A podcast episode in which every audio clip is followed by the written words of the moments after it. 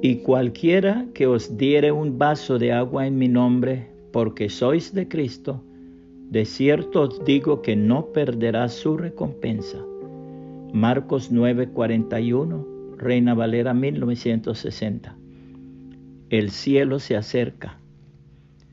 El siervo de Dios había predicado aquel domingo sobre el cielo y la vida eterna.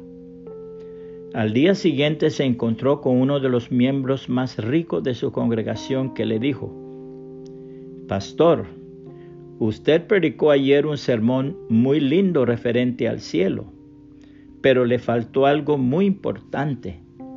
No nos dijo dónde se encuentra ese lugar y yo desearía saberlo.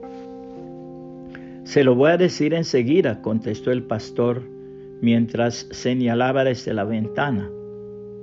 En aquella casita que ve usted allá a lo lejos, vive una pobre mujer con sus dos hijos. En un pequeño cuarto hay dos camas, en una de las cuales yace la madre y en la otra sus dos hijos enfermos. La pieza está húmeda y fría. No tienen calefacción ni alimentos. Tal es la miseria en que viven. Mi respuesta a la pregunta que usted me hace es esta. Vaya y compre comestibles abundantes y llévelos a esa casita. Vaya usted mismo y dígale a aquella madre, se los traigo en el nombre del Señor Jesucristo, quien nunca olvida a sus hijos. Luego abra su Biblia y léale el Salmo 23. Si después de todo esto usted no siente todavía que el cielo está cerca, yo pagaré la cuenta de los comestibles. El hombre rico siguió su consejo y el pastor no tuvo que pagar porque su feligres aprendió que el cielo se acerca cuando se sirve en el nombre del Señor Jesucristo. El Señor Jesucristo en su palabra nos da el siguiente consejo.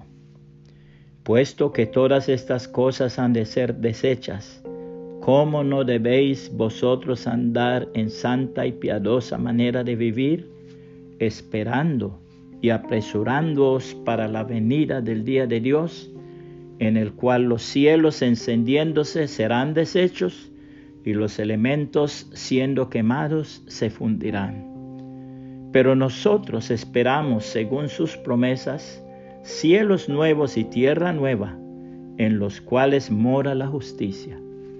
Por lo cual, oh amados, estando en espera de estas cosas, procurad con diligencia ser hallados por Él sin mancha e irreprensibles en paz.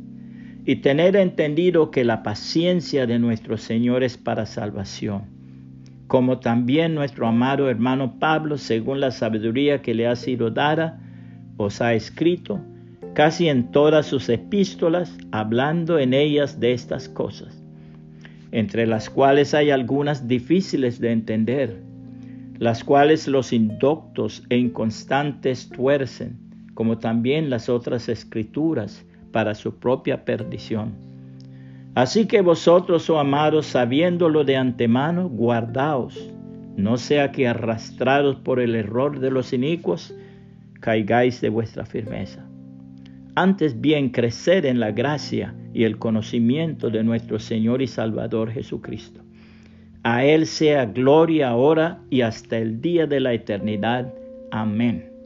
Segunda de Pedro 3, 11 al 18, Reina Valera 1960.